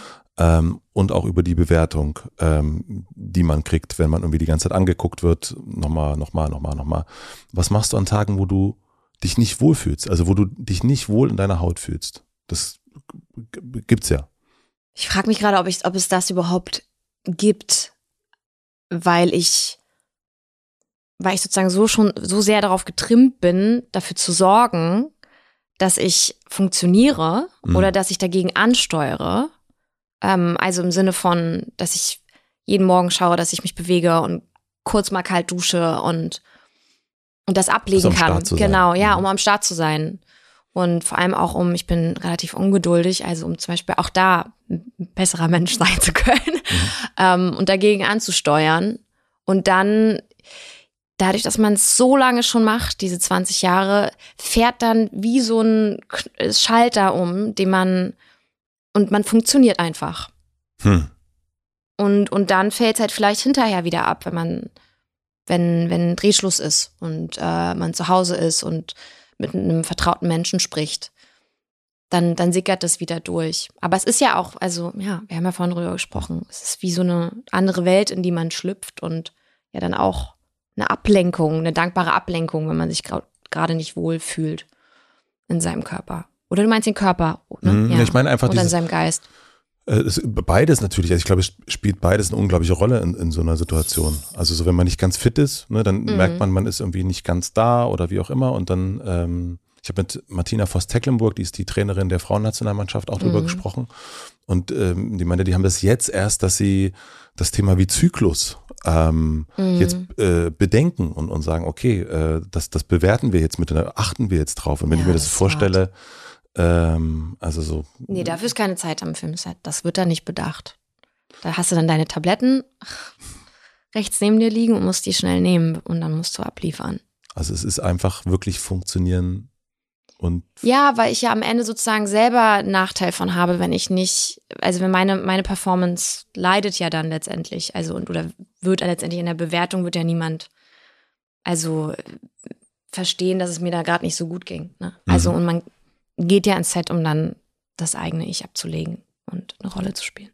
Und es spielt dann auch keine Rolle, ob da eine Frau die Regie führt oder ein Mann. Das ist sozusagen, also es gibt, es ist, ja. ich meine, Zeit ist Geld in dem Moment und das muss alles ja. durchlaufen. Ja. Das ist ja auch meine eigene Verantwortung. Also wie gehe ich mit meinem Gefühl gerade um oder mit meinen limitierten Kapazitäten? Ja, ja vollkommen. Mhm. Also, ähm, also, das heißt dann, naja, man muss dann einfach durch, man muss einfach durchziehen. Da ist die. Ja. Ich finde aber, was mir auch hilft, ich finde wirklich ein sehr ehrlicher Mensch, ist es auch einfach zu kommunizieren. Also, mhm. ob Mann oder Frau am Set jetzt, aber einfach mir, also, ich bin jemand, der auch sehr durchs Reden verarbeitet und das, das hilft mir auch, was abzulegen und so rauszureden. also das äh, heißt, du gehst früh ans Set und sagst, heute ist irgendwie. Nö, nicht nee. früh, also aber einfach transparent sein, das, das heilt oft auch, finde ich. Du hast erst schon von deinem Verein gesprochen. Mhm. Digitale Empathie. Erzähl mir mal, wie das dazu gekommen ist. Also du hast es durch den Film kam, das hast du schon mhm. erzählt, und ihr seid aber immer noch in der Gründung. Und was macht ihr genau? Naja, also erstmal haben wir, hatten wir dieselbe Agenda. Ne? Also wir, das ist, das, wir haben den Film gemacht, Dena Love, in dem es um ein Mädchen geht, genau. das ähm, fast ums Leben kommt und haben einfach gesagt, wir würden gerne mehr Aufmerksamkeit schaffen. Das ist ein Thema, was irgendwie vernachlässigt ist oder was nicht so im, im Fokus der Öffentlichkeit steht, obwohl wir uns ja also in einer komplett digitalisierten Welt befinden.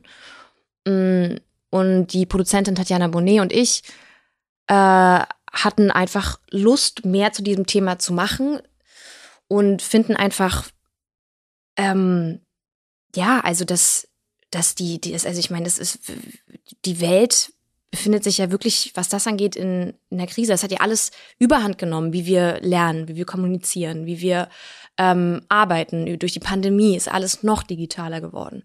Und, und gerade Kids müssen da also beschützt werden. Also und es ist ja alles, es ist eine Riesenquelle für, für psychische Instabilität und Probleme, die das verursachen kann. Ähm, aber es ist einfach ein, irgendwie ist das Internet zu einem Ort geworden, an dem die Menschlichkeit ein bisschen verwahrlost und in dem die Sprache verroht und eine gewisse Hemmungslosigkeit auch herrscht. Und wir fanden einfach, ey, die Digitalisierung braucht einfach irgendwie Regeln oder mehr Mitgefühl, mehr Empathie. Was kann man machen? Und dann sind wir zum Beispiel, da gab es den Verein halt noch nicht, in den Bundestag gegangen und mhm. waren so, yo, wir brauchen eine Aufklärungskampagne, so wie Safer Sex oder Don't Drink and Drive. Weil man muss einfach, um die Risiken zu erkennen, dafür muss man präventiv arbeiten, man muss Prävention betreiben, man muss einfach ganz früh ansetzen bei den Kids und da investieren, damit wir sozusagen ein, das Internet als einen Ort erleben, an dem wir uns alle wohlfühlen miteinander. Und an dem wir uns im Internet genauso behandeln, wie wir uns im echten Leben behandeln. Weil wir sagen ja online ganz andere Sachen zueinander als mhm. im echten Leben. Und genau, und dann waren wir halt im Bundestag und, und haben da mit dem, dem Amt für Digitales gesprochen.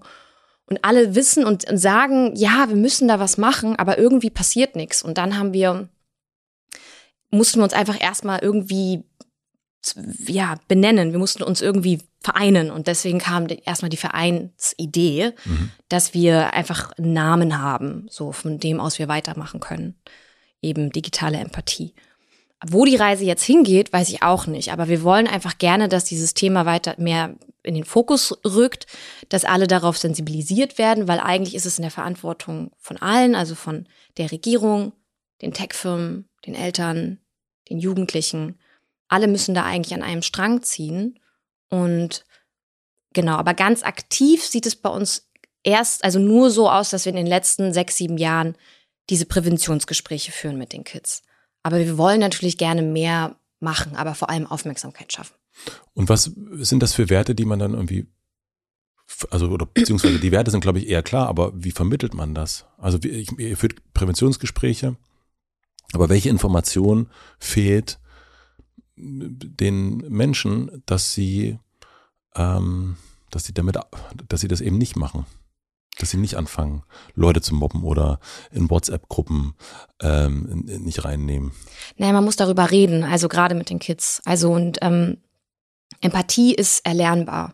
Und Würdest du sagen? Ja, ja, das ist erlernbar, erlernbar, das ist auch bewiesen. Wie kann man Empathie lernen? In, indem man das übt. Also es ist ja, man kann ja auch Achtsamkeit lernen. Also man kann ja, man kann einen respektvollen Umgang lernen.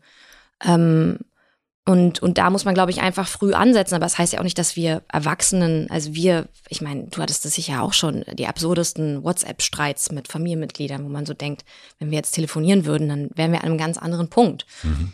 Und genau, also ich glaube, man muss es lernen. So. Und sagen wir mal so, in Frankreich ist Mobbing mittlerweile äh, strafbar. Also kommst dafür ins Gefängnis und kannst bis zu drei Jahren ins Gefängnis kommen, ähm, wenn, wenn du mobbst. Und ich glaube, die sind da einfach viel weiter irgendwie, was dieses Thema betrifft, als wir hier in Deutschland. Woran liegt das? Ich habe keine Ahnung. Die Franzosen sind ja eh Vorreiter und immer am Demonstrieren und so. Mhm. ähm, bist du immer noch am, am äh, das, das habe ich irgendwo gehört, dass du vier Tage in der Woche irgendwie nicht auf Social Media bist. Ist das? Yeah, that's over. That's over. ja. Das eine ist ja das Mobben, das ist ja so das ganz Aktive, ne? Mhm. Ähm, und das andere ist aber auch das sich schlecht fühlen durch Social Media. Also ja. dieses, also jetzt stellen wir uns vor, das ist eine, da ist eine junge Frau oder ein junger Mann, die, die gucken durchs Netz, die scrollen rum und äh, landen auf deinem Instagram-Kanal und haben, sind neidisch, weil sie dich in, bei Gucci sehen, weil sie äh, wieder eine Bewertung, mhm. ach, die ist so schön, ich mhm. habe das nicht. Und dann fühlen sie sich schlecht äh, unter Umständen. Es gibt, du bist jetzt ein Beispiel, es gibt mhm. da ganz viele. Was sagst du diesen Menschen? Ähm, was sage ich diesen Menschen, die da draufgehen? Also ich weiß es nicht, ich versuche einfach auch ähm, Genau, also erstmal wollte ich noch zurückgehen zu dem, was du gesagt hast. Es gibt Mobbing und es gibt sich schlecht fühlen, aber ich finde auch, also es gibt auch Hate Speech, es gibt Cancel Culture, es gibt Shitstorms, es gibt Hetze im Internet, es gibt mhm. Fake News. Also das, das Problem ist sehr, sehr, sehr, sehr breit gefächert, würde ich sagen. Unbedingt, und das sind die, ja. die, Probleme, die wir adressieren mit unserem Anliegen. Ähm, und das, was du gerade angemerkt hast, ist ja nochmal was ganz anderes, würde ich sagen. Also es ist halt einfach, hat mit dem Wobei ich glaube, dass es auch ein bisschen zusammenhängen kann, perspektivisch. Also das eine ist, wenn ich mich schlecht fühle äh, durch ähm, durch das, was mir so, äh, also es, es, gibt ja sehr viele Menschen, die sich, äh, die Neid entwickeln durch auch Social Media, die auch ein ungesundes Leben entwickeln, weil sie denken, ja. ich will auch dieses Haus haben und so weiter und so fort. Also die, die sagen, ich habe nicht so viel wie diese andere Person. Und ich glaube auch, dass eine gewisse, äh, das ist eines, dass ich, ich fühle mich dann schlecht, wenn ich das sehe. Ich fühle mich irgendwie weniger wert. Mhm. Ähm, da, da sind wir gerade. Und ich glaube aber auch, dass dieses sich weniger wert fühlen perspektivisch sehr schnell dazu führen kann, dass du anfängst, Leute herabzusetzen, um dich wieder besser zu fühlen. Und, ja. äh, und, und dann sagst du selber, Bäh. Ja, aber es ist eine kleine Kurve, die du genommen hast, weil ja. ich finde trotzdem, es sind unterschiedliche Sachen, weil das eine genau. sind wirklich aktive, ähm, toxische Dinge, die rausgehen in zwischenmenschlichen oder cyber-zwischenmenschlichen Beziehungen. Das ja. andere ist eine, also einfach nochmal ein anderer Schlenker, den du gemacht ja. hast und Gut, dass du das ähm, nochmal äh, aufdröselst. Ja, genau. Mhm. Und ich bin sozusagen kein, ich, ich kenne mich jetzt ein bisschen mit dem anderen Thema aus, aber bin kein Pro, um zu sagen, okay, wie gehst du an sich mit dieser, dieser Fakeness, Fake-Bubble um? So, ne? Also wie, wie, wie kann man Kids davor schützen, dass sie sich mehr Social Media aussetzen als vielleicht Büchern, ne? Mhm. Oder wo sie ja in einfach interessantere Welten abtauchen würden mit einem Buch zum Beispiel. Ja, aber, aber man sieht ja zum Beispiel, ne, also es kann jetzt, also es kann ja auch sein, wenn man bei, also du machst das, ich finde, du hast einen sehr, sehr coolen Instagram-Kanal, weil du eben nicht nur schöne Bilder von dir zeigst an schönen Orten und in tollen Kostümen, sondern es gibt auch ganz oft deinen Blick vor allen Dingen. Also deswegen auch diese, welches Verhältnis hast du zur Kamera? Weil das ist mhm. ähm, ja nicht, also du willst ja nicht nur gesehen werden, sondern du willst auch zeigen, was du siehst, was ich super finde und ich und, und äh, mag deine Fotos auch. Mhm. Ähm, aber es gibt eben auch die Fotos, für die man, die auch Teil des Berufs sind. Aber es kann natürlich sein, dass Leute, die sehen dich, keine Ahnung, jetzt warst du in Mailand, mhm. äh, sehen dich auf dieser Fashion Show und denken, ich habe das nicht und ich fühle mich schlecht. Ähm, wofür du nichts kannst. Mhm. Ne? Also das ist, ähm, das liegt auch immer im, im, im Betracht. Und ich meine genau, was sagst du denjenigen, die das sehen und sich dann vielleicht schlecht fühlen? Mm, also ich würde das jetzt einfach translaten auf, auf das, was Social Media allgemein macht. Also ob da jemand ein Bild von mir sieht oder von einer Klassenkameradin, ja. die ähm, irgendwo einen ganz tollen Matcha Latte gerade trinkt am Strand. Ähm, oder ja. Ähm, und ich würde sagen, das ist alles, distanzier dich davon und guck, was du bist und was dich glücklich macht und verfolge das. Ähm, was ist deine, wofür brennst du? So, also wofür brennst du und, und darin wirst du auch deine Selbstliebe finden und dann wirst du merken, dass du diese Gefühle nicht mehr empfindest, wenn du diese Bilder siehst von anderen Menschen. Dann würden diese Trigger weggehen. Das heißt, durch die Selbstliebe kommt der, dann bist du gut genug. Ja, ups. I'm not, ich, ich weine nicht. Nein. Genau, klar. Also dann geht ja der Blick gar nicht mehr so nach außen und in die Bewertung und in den Vergleich, mhm. sondern es ist dir einfach egal. Aber das ist eine ganz schwierige Reise, die, glaube ich, jeder Mensch machen muss. Und wir sind sowieso schon in einer Leistungsgesellschaft, in der wir in der Schule darauf indoktriniert sind, einander zu vergleichen und bewertet zu Oder werden. Oder zu Hause. Oder zu Hause. Und dann geht es noch weiter in dieser, in dieser Internet-Bubble, ähm, in der es auch nur ums Außen geht und nicht ums Innen. Und genau, und ich glaube, das Schwierigste oder die Herausforderung ist, den Blick dann nach innen zu lenken. In welchen Momenten erwischst du dich, dass du sowas hast?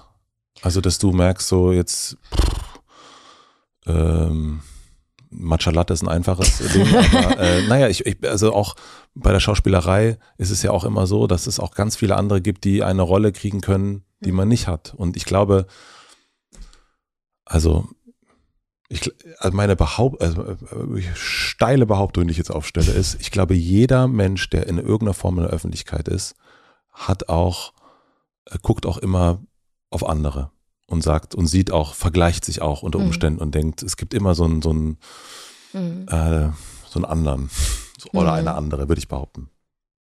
Also, wenn ich beschäftigt bin und gut arbeite, dann dann ist man in Bewegung und im Flow. Und dann hat man das überhaupt nicht.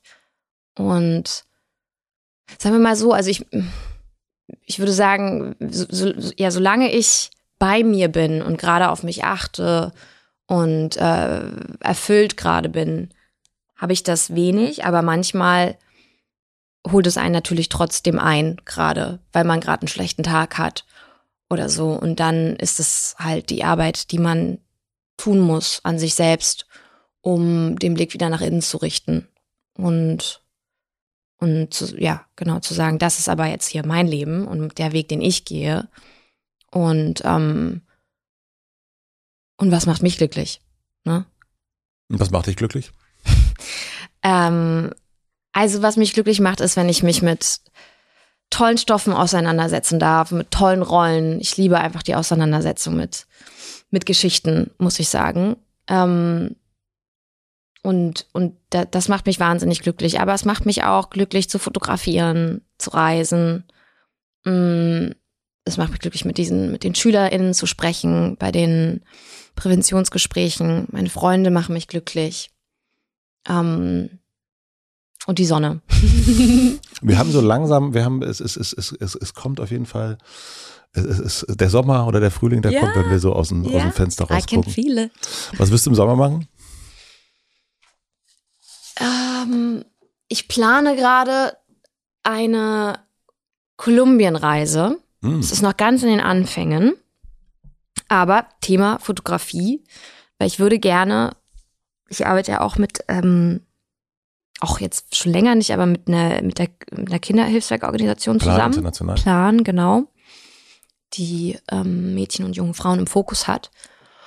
Und ich wollte das gerne kombinieren mit meiner Fotografie und plane mit Leica eine, eine Reise mit Plan nach Kolumbien, aber auch ähm, ich suche so eigene Projekte, die ich da vielleicht ähm, ausfindig machen kann. Ich habe eine Tanzschule gefunden, mhm.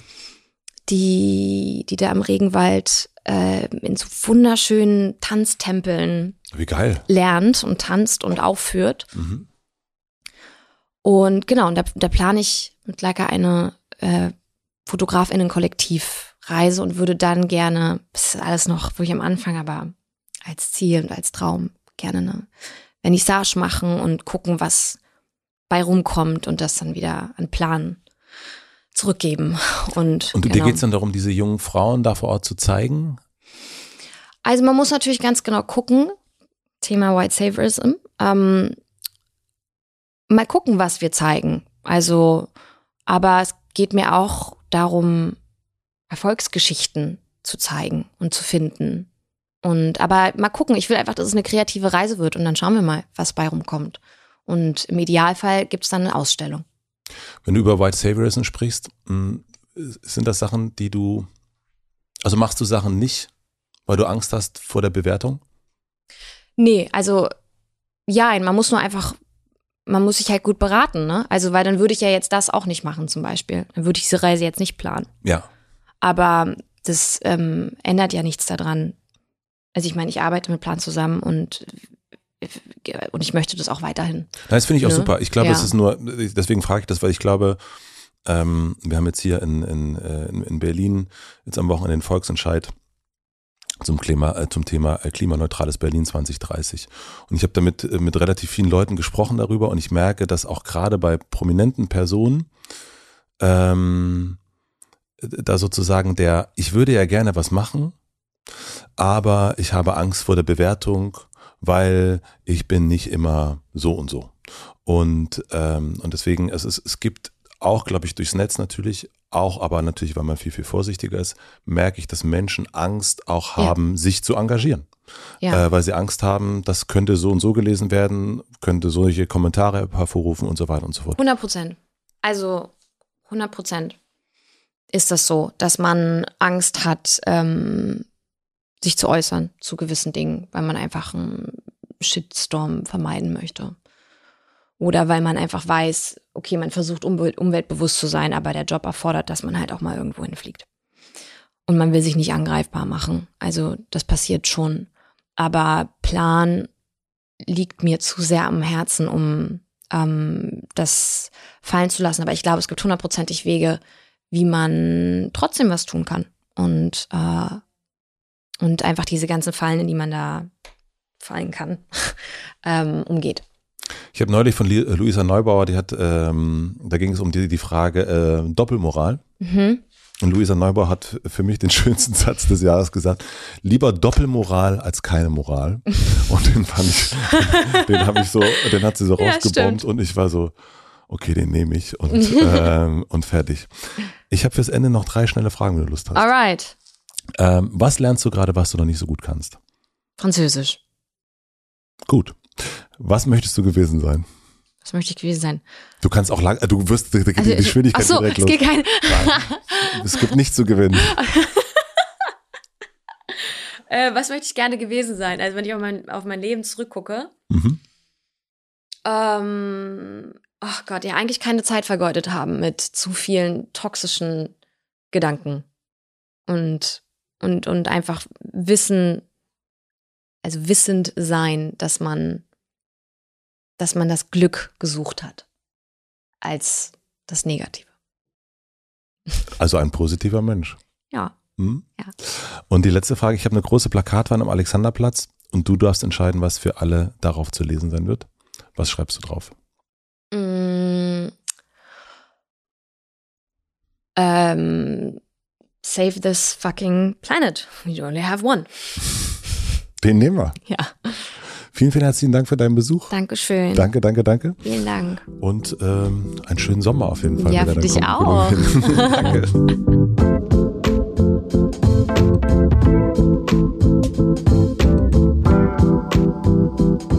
War Emilia Schüle. Vielen, vielen herzlichen Dank fürs Zuhören. Was ich aus dieser Folge besonders nochmal mitnehme, ist, dass Mobbing jeden und jede treffen kann. Man sieht so eine erfolgreiche Schauspielerin wie Emilia Schüle, die so früh angefangen hat zu drehen und man denkt, ja, die müsste doch irgendwie, muss doch mal gut gelaufen sein bei ihr. Aber das stimmt eben nicht. Und deswegen ist es wichtig, da auch überall hinzugucken, auch bei den vermeintlich erfolgreichen und gefragten Menschen, welche Erfahrungen sie so im Leben gemacht haben oder auch vielleicht auch aktuell noch machen. Das fand ich sehr, sehr wertvoll und ich glaube, ich werde dieses Thema an anderer Stelle nochmal vertiefen. Ich möchte mich herzlich bedanken bei Maximilian Frisch für den Mix und den Schnitt, bei Anni Hofmann für die redaktionelle Unterstützung und bei Jan Köppen und Andy Finz für die Musik. Ich möchte euch auf meinen High Five Newsletter hinweisen. Den verschicke ich einmal die Woche, immer freitags und darin teile ich das, was mich in dieser aktuellen Woche so begeistert hat und was mich so bewegt. Das können Podcasts sein, das können Filme sein, Serien, Lieblingsmusik und ganz, ganz viel mehr. Ich packe den Link dazu in die Shownotes. Hinter mir ruft schon Bringmann. Ich gehe jetzt mal raus. Ich wünsche euch noch einen schönen Tag, eine gute Nacht. Ich freue mich, wenn wir uns hier bald wiederhören. Euer Matze.